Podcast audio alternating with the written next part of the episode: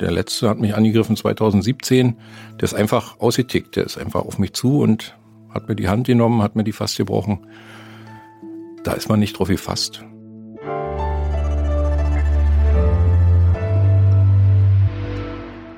Frisch an die Arbeit. Ein Podcast von Zeit Online über die großen Fragen des Lebens und Arbeitens. Herzlich willkommen zu Frisch an die Arbeit. Ich bin Elise Landschek und wir sprechen heute über ein Thema, bei dem normalerweise immer ordentlich gemeckert wird, nämlich die Deutsche Bahn. Dabei ist Bahnfahren im Prinzip ja total praktisch, entspannt und klimafreundlich, aber oft eben auch problematisch, weil zum Beispiel Klimaanlagen, Toiletten oder das Bordbistro defekt sind, Züge zu spät kommen oder auch mal gar nicht fahren. Unter anderem, weil, wie zum Beispiel in den vergangenen Wochen gestreikt wird. Wir sprechen hier bei Frisch an die Arbeit mal mit jemandem, der bei der Deutschen Bahn arbeitet, und zwar als Zugchef. Er kann uns einen Einblick geben, was hinter den Kulissen so passiert bei der Bahn. Und man kann jetzt schon sagen, er blickt durchaus kritisch auf seinen Arbeitgeber. René Beselt heißt er und ist jetzt bei mir im Studio. Hallo, Herr Beselt. Hallo, Frau Landcheck. Sie sind ein bisschen spät heute zur Aufnahme gekommen. Sie hatten Verspätung mit Ihrem Zug. Passiert es öfter? Hm, tatsächlich, ja. In letzter Zeit sehr häufig, ja. Mhm. Heute waren es nicht ganz so viel, knapp 20 Minuten, aber andere Tage gibt es da, dauert das etwas länger. Aber es ist schon so eine regelmäßige Sache, die Sie schon einpreisen quasi in Ihren Arbeitsalltag. Leider ja. Mhm. Gut. Sie sind ja Zugchef, das müssen Sie uns mal erklären. Was macht ein Zugchef genau? Also der Zugchef ist der Chef auf dem Zug. Wir arbeiten im Zug. Wir teilen die Leute ein, das Personal sprechen uns ab, wer was macht mhm. und machen die Ansagen, kümmern uns um die Anschlüsse bei Verspätungen und sind halt Ansprechpartner für alles, kümmern uns um die Sicherheit auf dem Zug und lassen die Züge abfahren. Genau. Also Sie sind auch derjenige, der immer diese Ansagen im Zug macht, ne? die ja manchmal auch ganz witzig und originell sind. Ich mache auch die Ansagen eher nicht so witzig, ich habe mir angewöhnt, auch die Wahrheit zu sagen und ja, bleib aber beim Fakt. Also ich schweife da selten ab. Sind Sie manchmal auf diesem, es gibt so einen Twitter-Account mit so den witzigsten Bahndurchsagen. Gucken Sie da auch manchmal rein? Nicht wirklich, nein. Okay. Ich kann es empfehlen, es ist wirklich sehr unterhaltsam.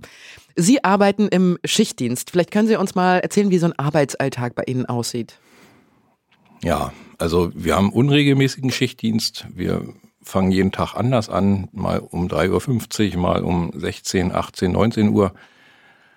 In meinem Fall beginnen wir am Berliner Ostbahnhof. Von dort aus fahren wir Züge in alle Richtungen. Und ja, wir ziehen uns um und dann machen wir uns fertig, suchen unser Personal zusammen und dann gehen wir los und bereiten uns auf die Arbeit vor. Genau, und das würde mich mal interessieren. Was bereiten Sie da vor? Also Sie haben dann einen Raum im Bahnhof, dann ziehen Sie sich um und dann machen Sie genau. Sie Absprache des Tages und dann geht's los. Ja, ähm, man trifft ja nicht gleich alle. Also wir treffen in der Regel einen oder vielleicht nur die Gastronomen dazu. Ansonsten treffen wir uns dann auf dem Zug. Wir haben Raum dort, äh, wo wir unsere Vorbereitungen machen, unsere Unterlagen auffrischen, Diensthandy, Tablet aktualisieren und dann geht's los. Mhm. Wenn Sie um 3.15 Uhr beginnen, wann beginnen Sie da Ihren Arbeitsalltag? Na, wir haben zehn Minuten für die Vorbereitung und dann geht's schon los. Mhm. Okay, ja. mit den ersten Zügen dann. Wie genau. viele Leute arbeiten denn auf so einem Zug? Das ist verschieden, also je nach Zuglänge. In der Regel sind es jetzt zwei Kollegen Zuchtbegleiter und zwei Gastronomen. So ist, ich sag mal, momentan der Stand obwohl es zum Teil sehr wenig ist, wenn wir einen langen Zug haben mit 12, 13 Wagen. Das heißt, wie viele Gäste betreuen Sie da zu zweit? Na, wir kommen schon so auf sieben bis äh, knapp über 900, fast 1000 Leute, wenn die Züge voll sind. Ne? Also so ein 13-teiliger neuer ICE 4, da passen dann schon mal 915 rein. Und wenn der dann noch überfüllt ist vielleicht, dann haben wir schon unsere 1000 voll. Und jetzt machen Sie ja nicht nur die Ansagen, sondern Sie gehen ja auch durch und Sie knipsen die Fahrkarten ab, hätte ich fast gesagt. Das war früher, das ist heute nicht mehr so. Mhm. Was machen Sie da noch? Na, ich achte auf die Sicherheit, also dass kein Gepäck in den Gängen oder in, in den Türräumen steht, dass die Sicherheitseinrichtungen in Ordnung sind. Und Zum Teil knipsen wir auch noch Fahrkarten. Also es gibt noch altmodische. Sie machen jetzt den Job seit 36 Jahren. Würden Sie sagen, Sie machen ihn gerne, Ihren Job? Ja, tatsächlich immer noch. Ja. Mhm. Auch wenn manchmal sehr anstrengend ist und wie gesagt, man nicht immer weiß, ob man pünktlich zu Hause ist. Aber Dann ich mache ihn gerne noch. Sagen Sie gerne mal, warum Sie ihn gerne machen. Weil natürlich werden wir dann nachher auch ein bisschen zu den äh, schlechteren oder kritischen Seiten kommen. Aber vielleicht können Sie noch mal ein bisschen von Ihrem Job schwärmen, wenn Sie ihn so gerne machen. ja, na, ich sag mal, in der Regel hat man ja auch nette Fahrgäste aber grundsätzlich auch wenig Kollegen halt. Ne? Man trifft sich, die meisten kennt man und ist halt ein schöner Arbeitsalltag, wenn man mit den Leuten gut kann und sich gut versteht. Gab es mal so einen Moment, wo Sie gedacht haben, das ist jetzt irgendwie so ein schöner Moment in meinem Job, vielleicht auch irgendwie, was weiß ich, ein Sonnenaufgang über Dortmund? Ja, Sonnenaufgänge haben wir ziemlich viel, wenn man so früh losreist. Manchmal hat man so ja noch den Sonnenuntergang, wenn man wieder nach Hause kommt. Sie haben ja extrem lange Schichten, ne? Sonnenaufgang, Sonnenuntergang. Das heißt, wenn Sie zum Beispiel so eine Reise, Sie haben mir vorhin erzählt, Sie sind mhm. heute in Dortmund gewesen, da fahren Sie hin und wieder zurück. Das sind dann zehn Stunden? Zwölf? Das kommt so hin, ja. Okay. Ähm, heute Morgen 6.30 Uhr bis 15, also knapp 16 Uhr. Aber wir haben auch Schichten, die sind gut mal zwölf Stunden lang. Und dann schlafen wir halt auswärts im Hotel und kommen erst nächsten Tag wieder. Also das kommt schon vor. Haben Sie eine Lieblingsstrecke? Nein, nicht wirklich. Also ich habe eine Strecke, die ich nicht so gerne fahre. Welche? ist momentan die, die Linie Richtung äh, Köln und Düsseldorf, also Richtung Hannover. Da geht im Moment nicht so viel. Weil da sind so Baustellen oder was ist Baustellen, da? ja. Dann können die in Hamm nicht richtig kuppeln oder irg irgendwas ist da immer. Wie gesagt, ich kam heute auch aus der Richtung knapp 20 Minuten heute. Aber. Verspätung. Verspätung, ja. Mhm. Was waren denn in den 36 Jahren Erlebnisse, die nicht so gut waren? Also, was war denn so das ja, Blödeste, was Sie erlebt haben? Es gibt auch halt Momente, wo man angegriffen wird. Also ich bin persönlich auch schon angegriffen worden. Dabei bin ich nicht gerade klein und zierlich. Ja, fast 1,90. Und dann wird es halt auch brenzlig. Ne? Also geht dann äh, nicht nur ans Körperliche, sondern später dann vielleicht auch an die Psyche. Solche Sachen haben leider in letzter Zeit auch zugenommen. Auch in der Corona-Zeit, wo im Lockdown, wo nicht viel los war, haben die Zahlen zum Vorjahr zugenommen. Also die Leute werden immer ja, gereizter, aggressiver vielleicht. Und man kann das auch nicht vorhersagen. Also der letzte hat mich angegriffen 2017. Der ist einfach ausgetickt. Der ist einfach auf mich zu und hat mir die Hand genommen, hat mir die fast gebrochen. Da ist man nicht drauf gefasst. Warum? Was, aus welchem Grund werden Sie angegriffen? Kann ich nicht so wirklich sagen. Also, wie gesagt, die Leute. Weil er kein Ticket hatte oder weil er seine Maske. Der, in dem Fall hatte wirklich kein Ticket. Ja, und er hat auch keinen Ausweis dabei. Dann haben wir die Polizei geholt und wo der die Polizei äh, gesehen hat am Bahnsteig, da ist er ausgetickt. Mhm. Ja, konnte ich nicht mit rechnen. Mhm. Und die vergangenen ja. Erlebnisse, was war da los? Ja, ähm, das war ziemlich am Anfang, noch in den 90ern, da bin ich angegriffen worden von drei, ja, Punkern, hätte man damals gesagt, die dann auf mich eingeschlagen und getreten haben, weil sie halt auch kein Ticket hatten. Und dann geht es weiter mit Anspucken, Beleidigungen und ja, solche Sachen, die auch nicht schön sind, aber ich sag mal, mit solchen Sachen kann man schon umgehen mit der Zeit. Aber ja, die hört sich einfach auch nicht. Also, Wie kann man denn damit umgehen? Kriegen Sie da Unterstützung? Psychologische Hilfe oder was auch immer? Naja, wir haben so einen, so einen psychologischen Dienst von der Bahn, also über die Betriebsärzte. Also ich brauchte die Gott sei Dank noch nicht. Aber es gibt schon Leute, die das in Anspruch genommen haben, Anspruch nehmen mussten. Wir haben auch viele junge Leute, die auch schon Burnout haben, ja, also die auch mit der ganzen Arbeitsbelastung nicht klarkommen, dann eventuell noch ein Übergriff dazu oder ein Unfall mit dem Zug, Personenunfall oder wie auch immer.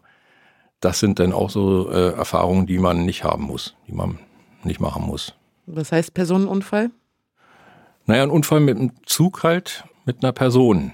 Ob nur als Unfall oder äh, Selbstmord, kann man immer nicht so einschätzen, aber das ist dann auch sehr unschön. Also auch für Leute, die damit jetzt nicht so viel zu tun haben, bei vielen reicht der Gedanke, dass man mit dem Zug, in dem man war, jemand umgefahren hat. Also Schwieriges Thema. Mhm. Aber das greift die Psyche ganz schön an.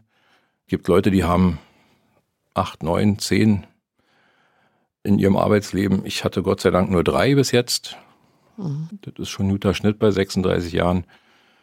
Aber da kann man auch gerne darauf verzichten. Mhm. Und Sie müssen dann funktionieren als Zugchef, ne? Sie sind denn der, derjenige, der letztendlich auch vielleicht Ruhe verbreiten muss.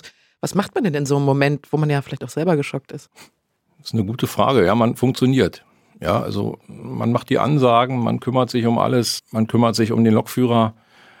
Eventuell geht man noch gucken, ob noch was zu retten ist, was ja meistens nicht der Fall ist. Haben Sie das gemacht?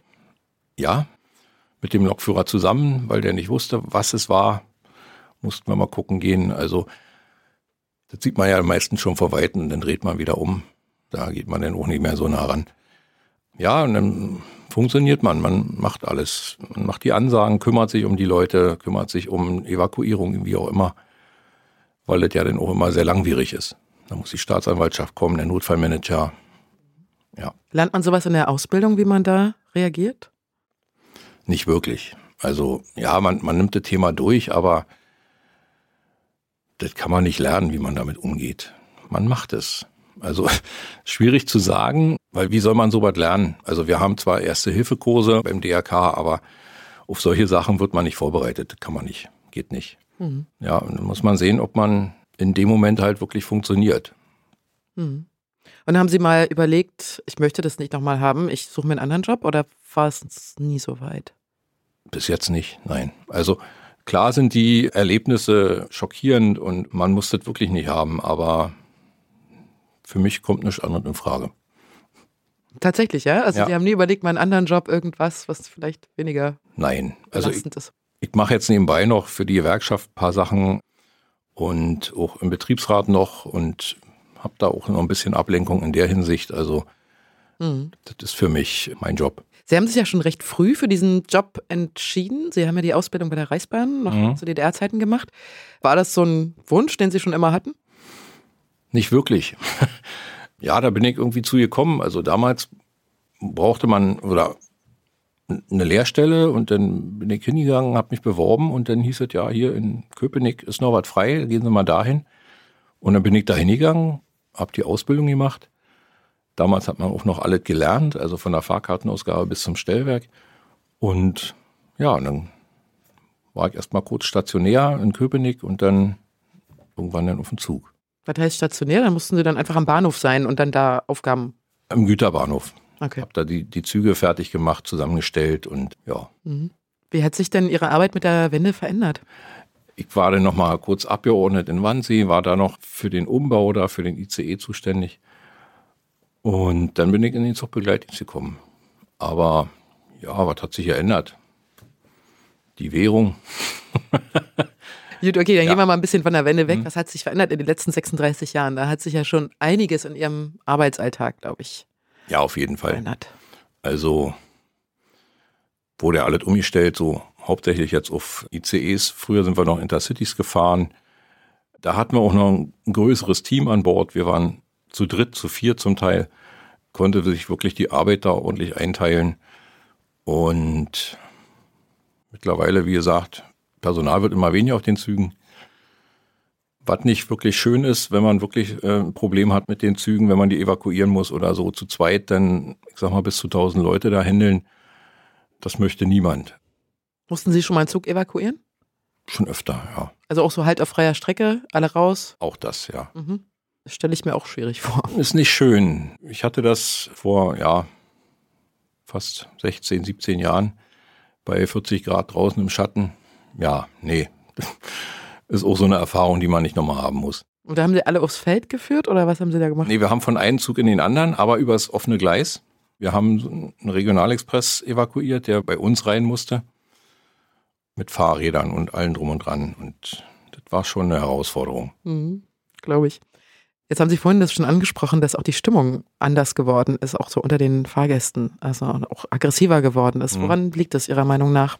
Na, ich denke mal an den ganzen Umständen. Also zur Corona-Zeit denke ich mal, dieser ganze Lockdown und äh, Maskenpflicht und zu was man alles verdonnert wurde, was man nicht mehr durfte. Und ich denke, das hat die Leute ja geprägt, möchte ich mal so sagen. Dann kommen, wie gesagt, die Verspätungen dazu. Wenn man einen Fahrplan hat, der wird nicht eingehalten, dann äh, verpasst man seinen Anschlusszug. Also die Leute sind da schon zum Teil sehr aufgebracht. Ne? Aber war es mal besser mit den Verspätungen? Ja. Aber vielleicht auch, weil es weniger Verbindungen gab oder warum war es besser? Naja, was heißt weniger Verbindungen? Ja, klar, wir, wir bauen ja immer mehr aus, aber wir haben ja auch die Infrastruktur zurückgebaut. Also kann ja nicht mehr Züge fahren, aber die Gleise abbauen, Weichen abbauen. Wir haben ja keine Umfahrung mehr. Wenn einer stehen bleibt, dann stehen wir dahinter. Ja, also früher sind wir mal drum rumgefahren, konnte man immer sagen, ja, wir sind hier nicht auf der Autobahn, wo man denn stundenlang im Stau steht.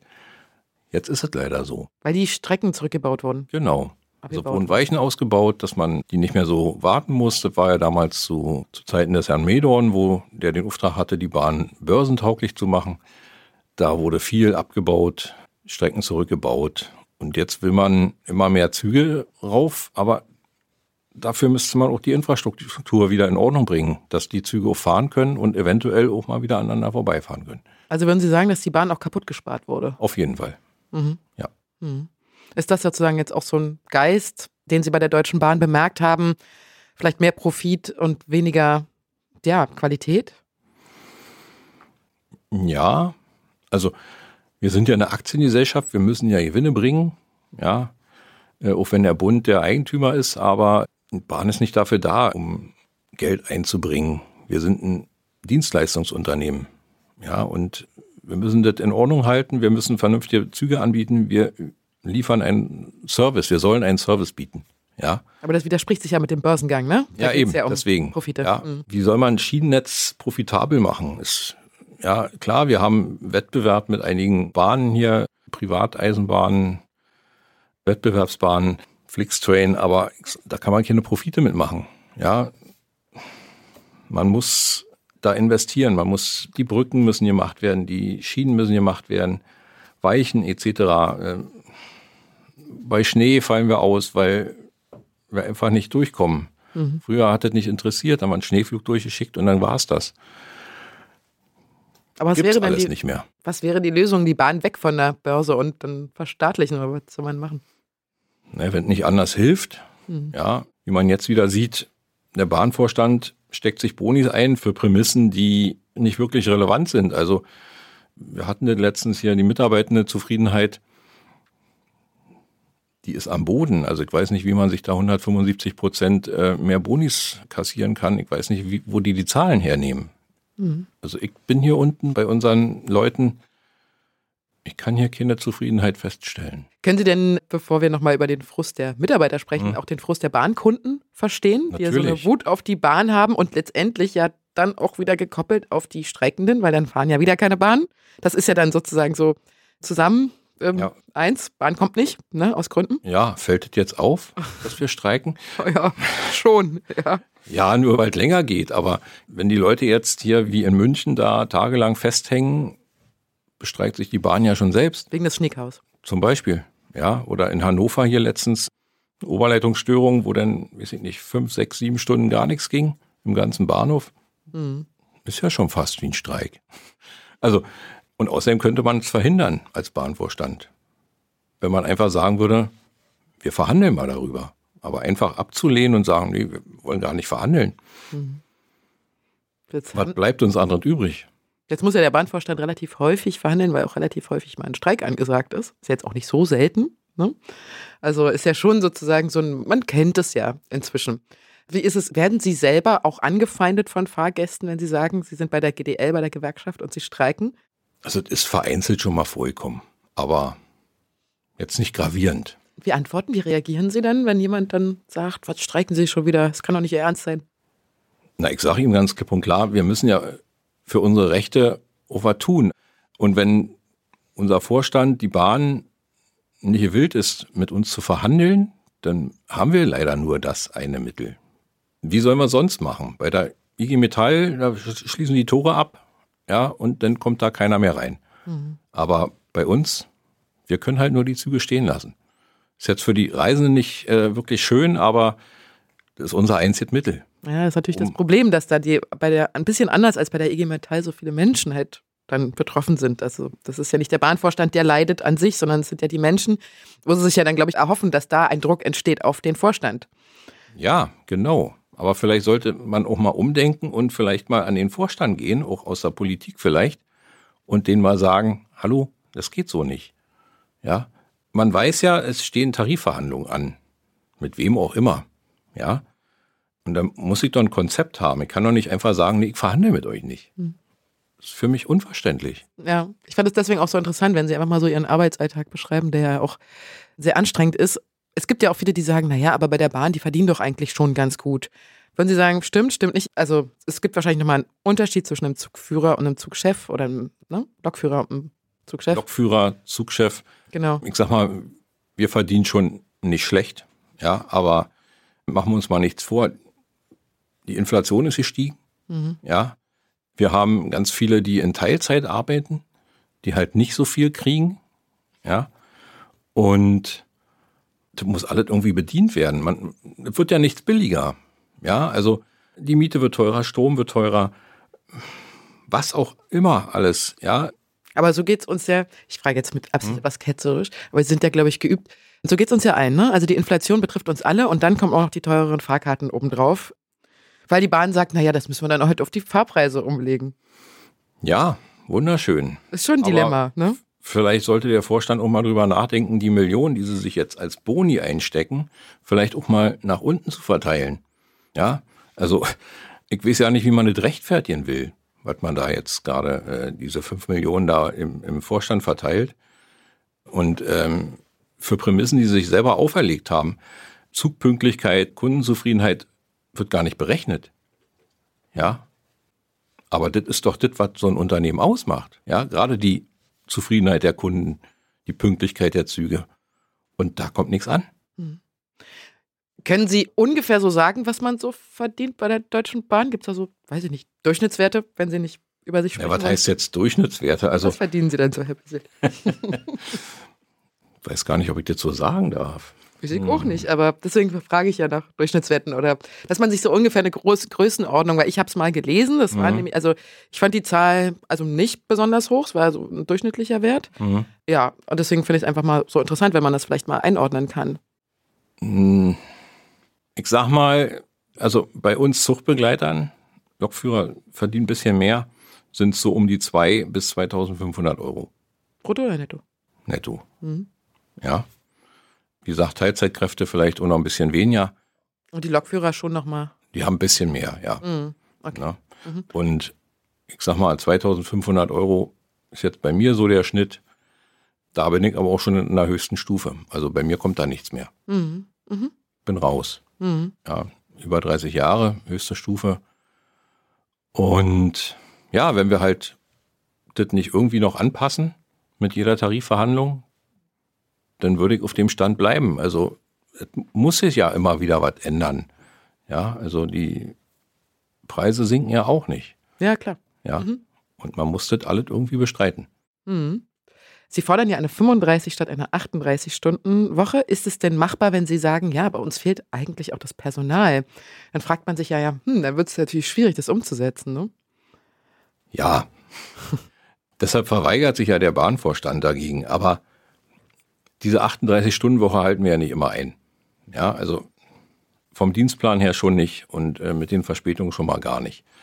Und wenn man dann überlegt, man geht sechs Tage am Stück arbeiten, also sechs Tage hintereinander arbeiten. Dann hat man mal einen Tag frei, dann geht man wieder fünf oder sechs Tage arbeiten. Dann bei Schichten um die zehn Stunden, zwölf Stunden, dann ist man irgendwann mal fertig. Und wenn man neue Leute haben will, die wir brauchen, die wir dringend brauchen, ja, dann kann ich dir nicht sagen, du kommst hier für, für sechs Tage und dann hast du mal einen Tag frei und dann gehst du fünf Tage und hast jede dritte Wochenende frei da kommt ja keiner.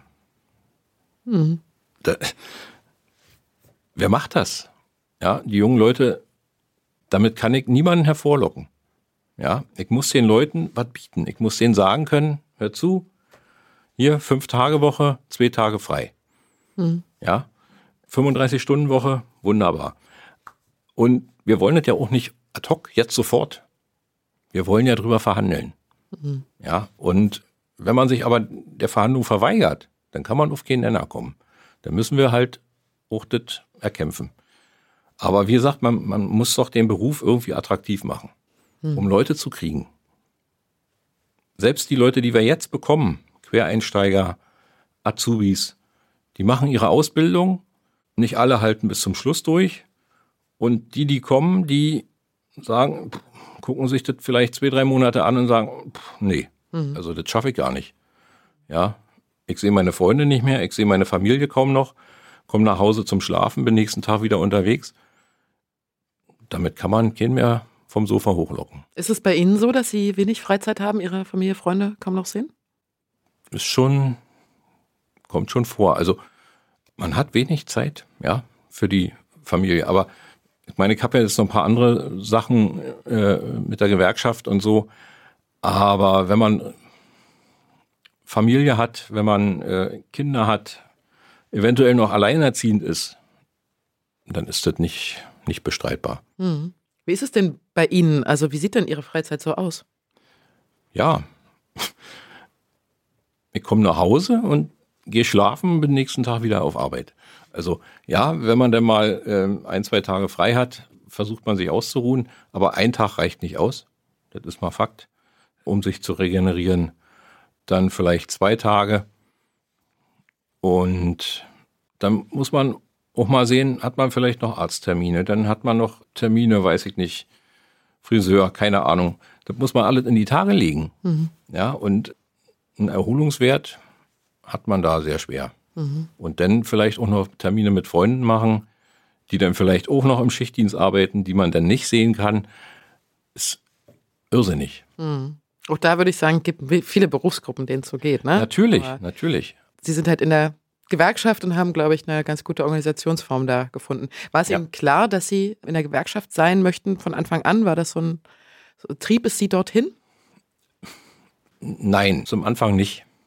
Ja, also zur Lehrzeit war ja noch der FDGB hier zu, zu DDR-Zeiten und dann bin ich da auch raus nach der Wende und wollte damit auch nichts mehr zu tun haben.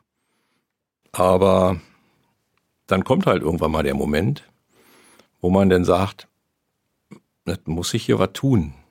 Ja, und die andere Gewerkschaft äh, kam für mich nicht in Frage, weil die damals schon eher mit dem Arbeitgeber als dagegen war. Also die EVG. Die EVG. Okay, ja. Sie sind in der GDL. Ich bin in der GDL. Der Gewerkschaft der deutschen Lokführer. Und die EVG ist die Eisenbahnverkehrs... Verkehrsgewerkschaft heißt sie ja. Ich möchte sie gar nicht Gewerkschaft nennen. Also die GDL war die einzige Gewerkschaft, die für mich in Frage kam, weil, weil die sich wirklich eingesetzt hat. Schon damals, bin 2005 eingetreten, hatte da noch kein Amt oder so und die haben was für die Mitglieder gemacht, für die Lokführer damals. Und dann konnten wir auch einen Tarifvertrag für Zuchtbegleiter machen.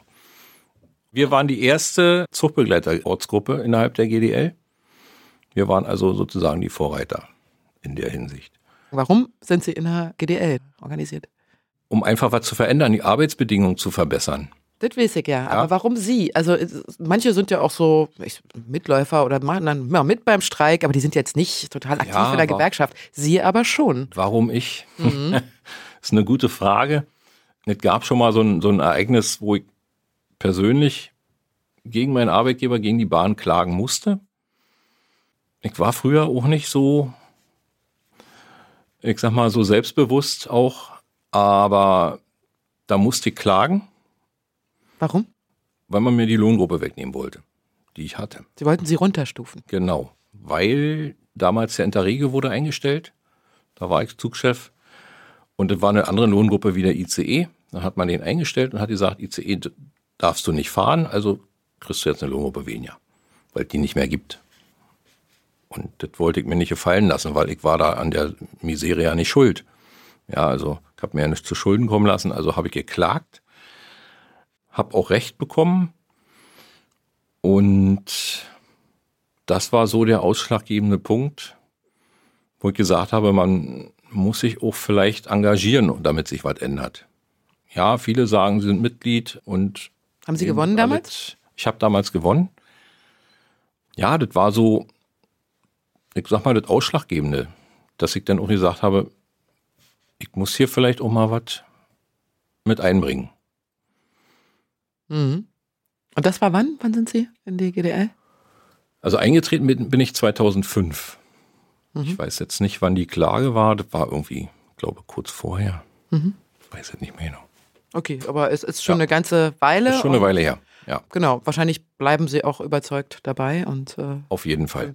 Da irgendwie. Mhm. Genau. Trotzdem die Fahrgäste, äh, die, die, meisten Fahrgäste ja kein Verständnis für den Streik haben, muss sie sich immer wieder erklären müssen. Wie würde denn Ihr Job idealerweise aussehen? Also was würden Sie sich denn wünschen für sich jetzt mal persönlich? Naja, perfekte Jobbild. Also Schichtarbeit wird bleiben. Ist ein Betrieb, der geht halt sieben Tage die Woche, 24 Stunden. Ja, einfach mit vernünftigen Zügen zu fahren. Also wo ich nicht erst anfangen muss, den Zug zu reparieren oder irgendwelche Sachen melden muss, äh, dass das Bordrestaurant nicht funktioniert oder Mussten Sie selber schon mal was reparieren? Also haben Sie dann öfter was repariert, ja. Also Sie laufen dann mit so einem Werkzeugkoffer durch die Gegend und Nein, wir haben keinen Werkzeugkoffer, aber ich habe persönlich so ein kleines Werkzeugset dabei. Das hat mir schon öfter mal geholfen. Mhm. Ja. Und einfach vernünftige Infrastruktur, dass wir ordentlich fahren können, dass uns ein liniengebliebener Zug nicht immer gleich aus der Bahn wirft und äh, wir ja Beste daraus machen können. Und Züge in Ordnung sind. Mhm. Bordrestaurant, ganz wichtig. Der trägt auch immer viele Leute auf, mhm. wenn man sich darauf verlässt, dass man da was zu essen, zu trinken bekommt. Mhm. Und dann sagen wir nachher hier, hm, April, April, wir haben kein Wasser. Also Ihr perfekter Job wäre quasi genau das, was Sie jetzt machen, bloß funktionierend. Funktionierend und in pünktlich. Gut. Das Ganze Jawohl, gut. Ja, ganz genau. Okay. Sind Sie eigentlich so Zugfan? Also es gibt ja so Leute, die so alle Zugarten kennen und die Abfahrpläne und so. Nein, also ich bin schon Eisenbahner durch und durch, aber äh, ich merke mir keine Fahrpläne und äh, sowas mache ich nicht. Also ich war früher auch mal so ein bisschen bahnaffin, aber das hat sich dann auch gegeben, wenn man in dem Job arbeitet, dann ergibt sich das, dass man dann halt das Faible dafür verliert. Mhm. Ich habe gelesen, in Ihrer Freizeit fahren Sie auch mal ganz gerne Rennrad. Das ist ja. dann selbstbetrieben. Genau. Ist es ein guter Ausgleich für Sie? Ja, ja. Und ohne Motor. Ganz wichtig. Und ohne Schiene. ja. Was merken Sie so beim Rennradfahren oder was ist sozusagen für Sie dann so ein gutes Gefühl? Na, die Freiheit. Also einfach irgendwo hinfahren, der Nase nach. Also gibt mir auch meistens nicht ein Ziel vor, einfach los und dann mhm. irgendwo werde ich schon ankommen und auch wieder zurück. Dude. Also einfach nur frei raus in die Natur ein bisschen. Mhm. Ja, dann äh, hoffe ich, dass Sie vielleicht am Wochenende, ich weiß nicht, bei dem schlechten Wetter vielleicht nicht, wieder Zeit haben, mit dem Rennrad rauszufahren. Na, dieses Wochenende nicht. Ich darf morgen in die Übernachtung fahren nach Frankfurt am Main. Ich danke Ihnen für das Gespräch, Herr Beselt. Sehr gern. Das war frisch an die Arbeit für heute. Ich hoffe, es hat Ihnen gefallen und Sie denken vielleicht beim nächsten Mal beim Bahnfahren ein bisschen anders über das Zugpersonal, wer weiß. Schreiben Sie mir gern, wie Ihnen diese Folge gefallen hat, ob Sie vielleicht Fragen haben oder auch Anmerkungen. Würde mich fast wundern, wenn nichts kommt bei diesem Thema Deutsche Bahn. Ich freue mich über Post von Ihnen. Sie erreichen unser Dreier-Moderationsteam unter frischandiarbeit.zeit.de. Ich bin Elise Landcheck und wir hören uns in einer der nächsten Folgen von Frisch an die Arbeit.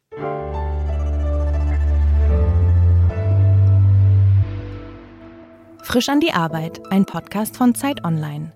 Produziert von Pool Artists.